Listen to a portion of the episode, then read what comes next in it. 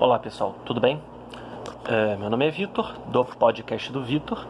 Vocês podem achar os episódios do podcast aqui no YouTube e nas principais plataformas de podcast: uh, Spotify, iTunes, Anchor e tantos outros, Google Podcast. E vocês também podem me achar no Instagram através do perfil VitorJPEG, Vitor sem C, ponto, JPEG, JPEG. Eu falo sempre sobre estudos, leitura e produtividade, beleza?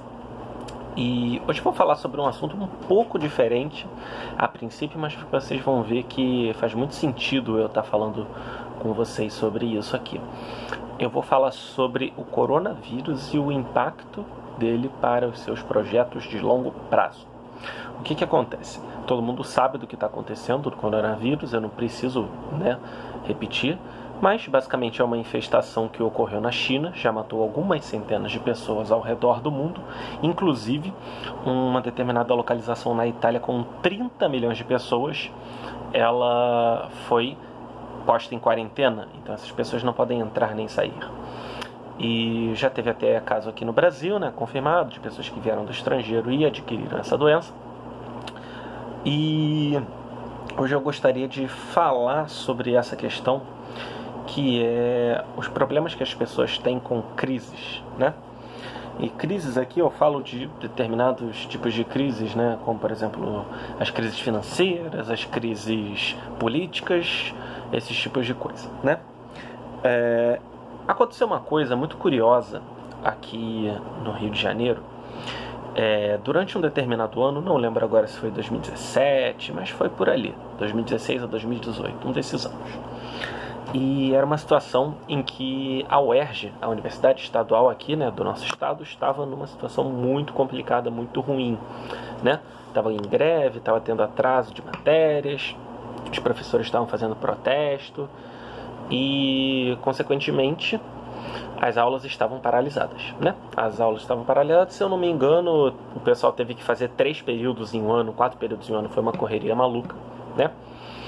E o que acontece? Naquele ano, a concorrência na UERJ, uh, ela caiu muito. Na verdade, a, a UERJ, assim, acho que depois da UFRJ talvez seja a mais concorrida do nosso estado, aqui do Rio de Janeiro. Talvez seja até a mais concorrida em muitos cursos, né? Eu sei que o curso de Direito da, da UERJ é tido como um curso de excelência, né? E também outros cursos, né? O de Engenharia Elétrica e por aí vai. Mas, o que acontece? É eu estava falando com um menino, né? Eu sou professor particular. O menino Alan é um amigo e um aluno meu, né? Que eu estava ajudando ele a passar para administração. Ele falou: Eu estava vendo a nota das pessoas para administração, né? E administração é um curso concorrido, mas não tanto quanto, por exemplo, medicina, aquelas engenharias mais, mais concorridas, né? Ele estava falando, cara, eu estava vendo naquele ano da crise do Rio de Janeiro, o pessoal que tirou conceito D conseguiu ser aprovado. Conceito D. Para quem não sabe, é, a primeira fase da UERJ você pode ter, é, se eu não me engano, cinco notas possíveis: A, B, C, D e E. Quem tirar E está desclassificado, né? E conforme maior a letra, né? Conforme é, você mais estiver é, numa posição mais alta, você consegue uma pontuação melhor para ir para a segunda fase, beleza? Então acaba que isso é muito interessante, né? E ele estava falando, cara, naquele ano o pessoal que entrou para a UERJ naquele período, tudo tinha nota D, D, que era a pior nota para você ser aprovado, né? Você não conseguia quase nenhum ponto extra. E eu fiquei pensando, né, cara, naquele ano, todas as pessoas que que estavam com medo da UERJ ter algum tipo de crise, fechar, falir, elas não fizeram ERJ simplesmente, não tentaram, foram para o UFRJ, a UF, tentaram outros, consequentemente as outras faculdades devem ter aumentado muito a concorrência, né? Ou então foram fazer particular e tudo mais. E por que, que eu estou falando isso? Cara, pare e pensa bem, o governo do estado, realmente, ele estava falido, mas quais são as chances de uma universidade pública fechar? Muito pequenas, porque mesmo que um político alegue que ele precisa fechar, ninguém vai deixar ele fechar. Vai ter tanto protesto que vai ser impossível. Provavelmente o governo federal vai vir e auxiliar é, essa faculdade estadual com alguma verba, algum tipo de, de benefício para que ela não precise fechar. E o que acontece? As pessoas, os alunos, eles não tiveram essa visão. De longo prazo. Eles tiveram, cara, talvez esse ano esteja ruim, talvez até no próximo, mas depois a situação vai se normalizar, porque isso não pode ser mantido por tanto tempo. E aí, os melhores alunos, que supostamente são muito racionais, foram e fizeram essa escolha, até que faz sentido, de tentar outras faculdades. Enquanto que aqueles que passaram para um curso de administração, que é um, um curso mais ou menos concorrido, precisavam apenas da nota D para ser aprovados na primeira fase e ter uma pontuação bem razoável ali no final das contas. E por que, que eu estou falando isso e coronavírus? Cara, é, ao longo da humanidade a gente passou por diversas crises, né? Primeira Guerra Mundial, Segunda Guerra Mundial, Guerra Fria, tivemos ali algumas guerras ali na Ásia, né? Guerra do Vietnã, Guerra da Coreia. Tivemos também alguns casos, né? Tivemos o H1N1, tivemos Ebola, Tivemos o surto da AIDS ali nos anos 80, temos diversos casos de câncer, de é, Alzheimer, vários tipos de problema. Mas se você parar para pensar, cara, olha, olha o seguinte raciocínio, vê se você me entende. Cara, até 100 anos atrás, e não é tanto tempo se você parar para pensar, provavelmente seu bisavô já estava nascido, né? É, ou tatravô, se for o seu caso, dependendo da sua geração. A gente não tinha geladeira, a gente não tinha micro-ondas, a gente não tinha televisão, a gente não tinha internet, a gente não tinha máquina de lavar, a gente não tinha nenhuma dessas coisas. Existe um estudo científico que mostra que um bilionário, bilionário, do início do século 20, ou seja, 1920, 30, 40, vivia em piores condições do que uma pessoa de classe média baixa vive nos dias de hoje por causa do acesso ao conforto. E nós nunca tivemos um mundo tão seguro, por mais que no Brasil se tenha muitos assassinatos, ainda existam é, guerras civis. E, no entanto, todo dia, cada vez mais são divulgados assassinatos, estupros, tragédias. E o que, que eu quero dizer com isso? A humanidade, apesar das crises, apesar das dificuldades, apesar dos obstáculos, está melhorando e continuará melhorando pelas próximas décadas e séculos. Isso eu posso garantir para você. Para vocês terem noção, a Segunda Guerra Mundial acabou e em cinco anos depois a bolsa de valores americana já estava batendo um valor de topo histórico, né? ou seja, ela estava no, no valor mais alto de toda a sua história que eu estou falando isso? Eu estou usando esse, essa comunicação aqui falando sobre bolsa, mas vale para tudo, cara. Se você parar para pensar, realmente a gente estava muito em crise ali na época da Dilma, é, especialmente também no Rio de Janeiro, né, com aquela administração ali, pesão, tudo mais. E cara, beleza. Não sei se você gosta do Bolsonaro ou não, mas olha, o dólar tá alto, beleza mas, por exemplo, a taxa de juros está baixa, a economia está melhorando mais ou menos ali, né? Também não está tão bom quanto deveria, mas está melhorando. A gente tem acesso a bens que seriam impossíveis de se, sequer se pensar no início do século. E ainda assim, você lê nos jornais que existem diversas tragédias, diversas coisas que ocorrem, diversos problemas. É claro que o coronavírus é um problema. É claro que o coronavírus é, é, algo que deva ser considerado. A gente tem que tomar as precauções necessárias, especialmente aqueles que estão naquelas áreas, né? Da Ásia ali, alguns países da Europa, especialmente Itália. E o que acontece? É, eu fiz uma resenha de um livro chamado Acredite Estou Mentindo. É o episódio 23 do nosso podcast. E ele fala justamente sobre isso. Por mais que nós tenhamos várias notícias, a gente não está verdadeiramente informado, porque a gente ouve ruído, a gente não ouve notícia. A gente ouve diversas discussões sobre o assunto que às vezes não chegam a lugar nenhum. E naquela resenha do livro eu até falo um pouco mais, não vou, não vou me, não me, me alongar aqui, mas os jornais lucram com pânico, lucram com ódio, lucram com medo, o que eles fazem? Eles botam várias notícias, ainda que sejam falsas, né? daí até aqueles termos ali de fake news. Eles botam várias notícias. Se a notícia estiver errada, eles fazem mais uma notícia falando que estão errados. Se estiverem certos, eles pegam mais uma analista e fazem uma notícia similar. E cada notícia produzida gera diversos cliques e muito dinheiro para os jornais. Então, pode ter certeza que os jornais de internet, os blogs, o Twitter, eles se beneficiam muito com a notícia e com o pânico das pessoas. Tá? Até no YouTube, né? Eu sei que eu posto isso aqui no YouTube, mas a minha intenção não é causar alvoroço. Mas o YouTube, é, se você for ver, a maioria dos canais assim grandes, né?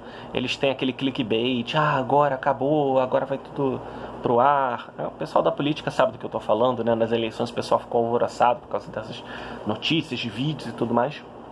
E cara, é, no entanto, se você olhar para o mundo real, você vê as pessoas conversando na rua, as pessoas nem sabem se são de esquerda ou de direita e conversam normalmente entre si. Quando as eleições passam, já faz um ano mais ou menos, as pessoas voltam a ser amigas, fica tudo certo, sabe? as famílias se reúnem de novo, porque saiu aquele alvoroço. Ou seja, é natural que as notícias elas sejam exageradas, é natural que as notícias sejam alarmantes, porque isso gera clique, isso gera visualização, isso gera anúncio, isso gera público, isso gera dinheiro para essas pessoas. Então, é claro que o coronavírus é um problema, é claro que nós temos que ter, que ter o necessário cuidado, é claro que nós temos que ficar antenados, né? Mas, por exemplo, aqui no Rio de Janeiro, os casos de dengue são muito maiores. Os casos de sarampo que agora as pessoas não estão se vacinando mais, também são muito sérios. Então você tem que parar e pensar, cara, existem outras doenças muito maiores aqui no Rio de Janeiro, né? Ou então na cidade que, que você for morar. E a gente está falando só de coronavírus porque é aquilo que impacta, né? A bolsa caiu mais de 10%, e isso faz parte do jogo. Então, cara, pare e pensa. Será que eu tenho que me preocupar com tudo isso dessa forma? Poxa, se eu for um pesquisador, se eu for um farmacêutico, um médico, um dono de uma empresa farmacêutica, eu me preocuparia muito, já estaria trabalhando nisso. Se eu fosse um pesquisador da área da saúde. Mas, por exemplo, eu sou um professor, eu até sou pesquisador, mas da área de plástico, borracha, né? Eu sou pesquisador da área de polímeros, faço doutorado em química. Talvez você trabalhe com vendas, talvez você trabalhe, não sei, com coisas simples, né? Talvez você trabalhe como professor também, como advogado, médico, é, contador. Cara, será que não é melhor você focar no seu trabalho e nos seus projetos, na sua produtividade, no seu, na sua carreira, nos seus estudos, ao invés de você ficar se preocupando e ficando neurótico? Lembra o pessoal da UERJ que eu falei mais cedo? É, aqueles caras estavam se preocupando que a UERJ ia fechar, que ia ser privatizada, que ia acabar a verba. Todo mundo correu para as outras faculdades e o pessoal que fez a faculdade, é, fez a prova da faculdade, tirou letra D, foi aprovado. Ou seja, não serviu de nada o alvoroço, porque agora a UERJ está funcionando normalmente. Inclusive hoje, depois de uma aula, eu passei por ela, então estava tranquilo, estava normal. Ou seja, você é, você continua sua vida normal depois de um tempo de passar da crise. E não se espante, coronavírus é uma ameaça real, pode matar muito mais pessoas ainda, talvez até chegue em peso no Brasil, né? Já teve um caso ou outro se eu não me engano, se eu não me engano, algumas dezenas de casos suspeitos, agora não tenho certeza. E cara, beleza, realmente é um problema, mas enquanto as pessoas todas estão se sentindo amedrontadas, achando que não vai dar certo, ah não, agora eu não vou começar a investir, ah não, agora eu não vou, vou dar um tempinho, quando parar o coronavírus eu volto a empreender, ah depois disso eu volto a estudar porque eu também nem sei como é que vai ficar, ah, eu tenho medo, não sei o que, que eu vou fazer, não sei se eu vou estudar ou não, pô, não sei o que está acontecendo, estou nervoso. Inclusive o Grant Cardone, que é um guru das finanças, do, do, do empreendedorismo dos Estados Unidos, cara, ele se desesperou ele estocou comida, tirou todo o dinheiro dele, guardou e está fazendo alarmismo apocalíptico, falando ah, estoquem comida, é muito importante. Enquanto que o Warren Buffett e o Charlie Munger, que são os dois principais investidores de todos os tempos, e eles têm 80 e 90 anos, já viram diversas crises, viram guerras, viram surtos, viram epidemias, viram, viram crises políticas. Eles estão ali tranquilos, continuam trabalhando com seus investimentos. E quando todo mundo está vendendo ações, eles estão comprando e se aproveitando disso.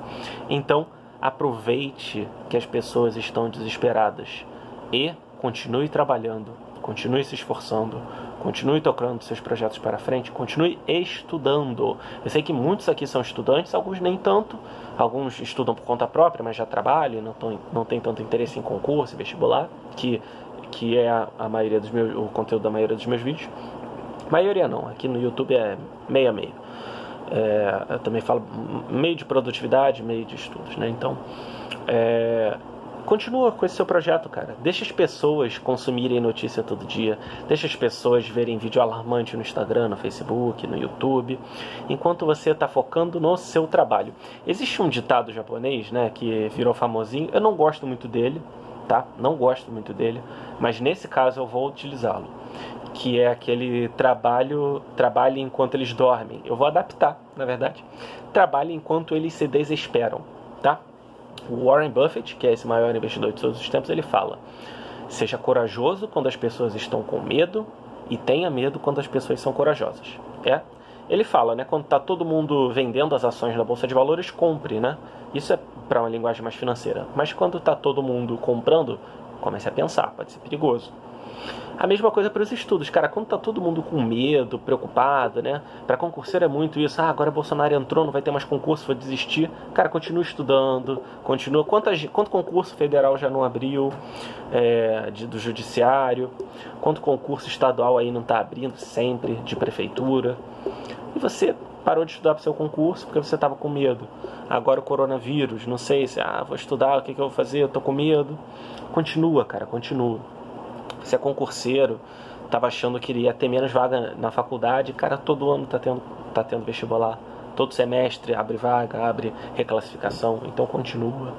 Então a grande mensagem desse vídeo é continue com o seu trabalho, a sua produtividade os seus estudos. E se você concorda comigo, eu acho que é uma posição bastante ponderada, eu diria, né? Se você concorda comigo, mande para aquele seu amigo desesperado, mande para a sua família, viralize, pode salvar o vídeo mandar no WhatsApp, pode fazer o que você quiser. Tenha sua preocupação focada nos seus projetos, no seu trabalho, no seu estudo, na sua produtividade. Beleza?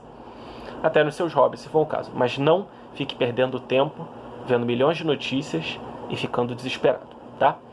Esse episódio do podcast foi mais curto, 17 minutos apenas. Pessoal, é, muito obrigado. Novamente estou é, disponível ali no Instagram, VitorJPEG, e em todas as plataformas de podcast no YouTube, podcast do Vitor. Vocês vão me achar lá, tá bom? Um grande abraço e melhoras, boa sorte nos seus estudos e projetos pessoais e profissionais. Um grande abraço.